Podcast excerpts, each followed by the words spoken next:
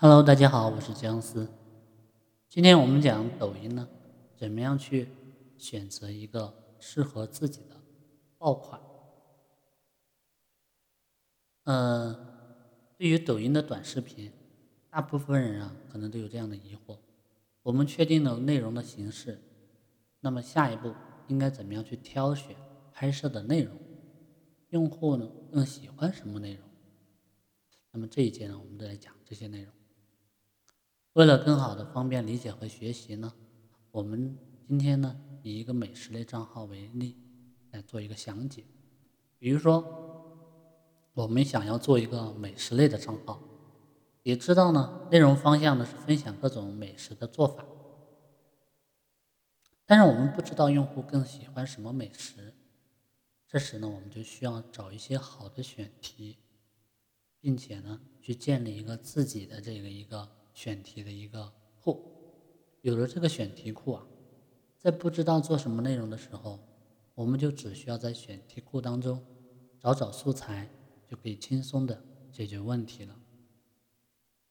第一个呢，我们可以根据自身的经验去整理选题。其实啊，当我们想好账号出镜者的人设定位的时候，其内容的相关领域基本上就已经确定了。比如说，我们要做一个百味家常菜的一个账号，其出镜者的人设定位是一个擅长做各种家常菜的人。这个人能把每道菜的制作步骤用简单而清晰的方式分享出来。而家常菜呢，就是我们生活中常见的菜式，其制作方法太难，每个人稍加学习就可以轻松的上手。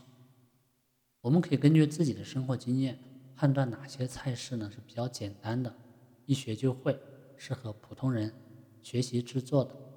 这些菜式呢，包括像番茄炒蛋、可乐鸡翅、鱼头豆腐汤等。这些呢都是很多人不会做但想学习的菜式。分享这些菜式的做法呢，对他人是有帮助、有价值的。所以，根据自身的经验整理选题。是一个很好的途径。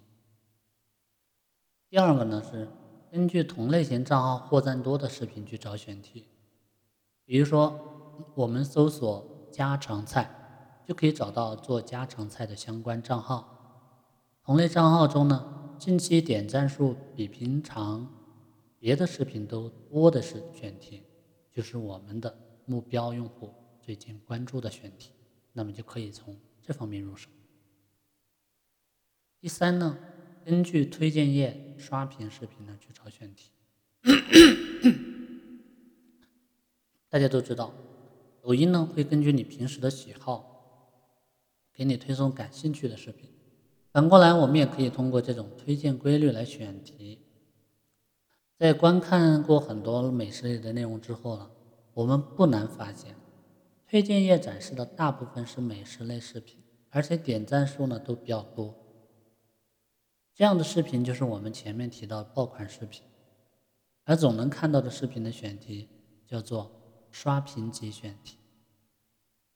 比如我们最近就看到好几个介绍小龙虾做法的视频，有麻辣小龙虾、十三香小龙虾、蒜蓉小龙虾等。那我们就可以判断了，小龙虾的教程是用户比较感兴趣的，而且这类选题的视频很容易被系统所推荐。这种刷屏级的选题就是我们可以参考的。第四个呢是根据最近的热点事件呢找选题。热点事件来势汹汹，但是风头呢过去的也会比较快，很快呢就会变成非热点事件。根据热点事件找选题，需要运营者具够足够的信息敏感度。热点事件呢一般会体现下面两个地方，第一个是。抖音热搜榜单，打开抖音单击右右上方的放大镜图标，我们就能看到抖音热搜榜单。这里主要推荐这里有热门、新鲜、多元的内容，可以分为热搜榜、视频榜以及正能量榜。我们可以从中呢找到热点事件来确定选题。第二个，微博热搜，打开微博，单击下方中间的发现图标，我们就能看到。微博的热搜，微博热搜呢是包括热搜榜、话题榜、新时代、同城榜和好友搜。微博对热点事件的敏感度是非常强的，很多重大新闻都是先在微博上面爆出来，之后呢才被传到微信或者抖音上面。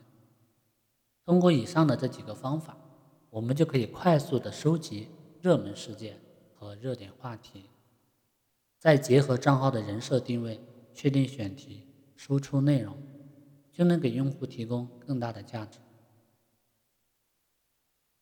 第五呢，根据用户平时关注的话题找选题，翻一下各种关于家常菜的账号，我们不难发现，几乎每个账号都会教大家。如何去制作可乐鸡翅？这是一个很常见的家常菜，而且呢材料简单，制作方法也不难，是一个很容易的上手菜。同时你会发现，可乐鸡翅的相关视频的点赞数都不少。由此可见，如何制作可乐鸡翅，就是用户平时比较关注的话题，我们呢就可以做可乐鸡翅的选题了。但是呢，我们还要注意一点的是，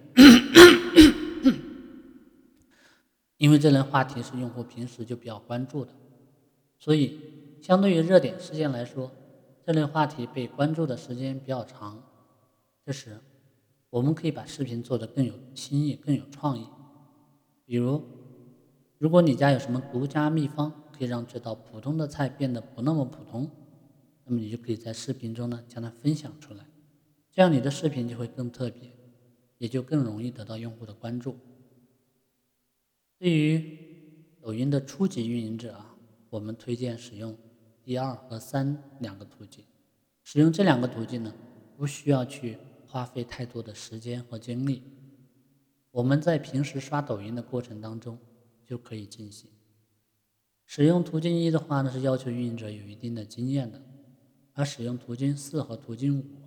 则需要运营者花费比较多的时间和精力去关注、筛选和判断。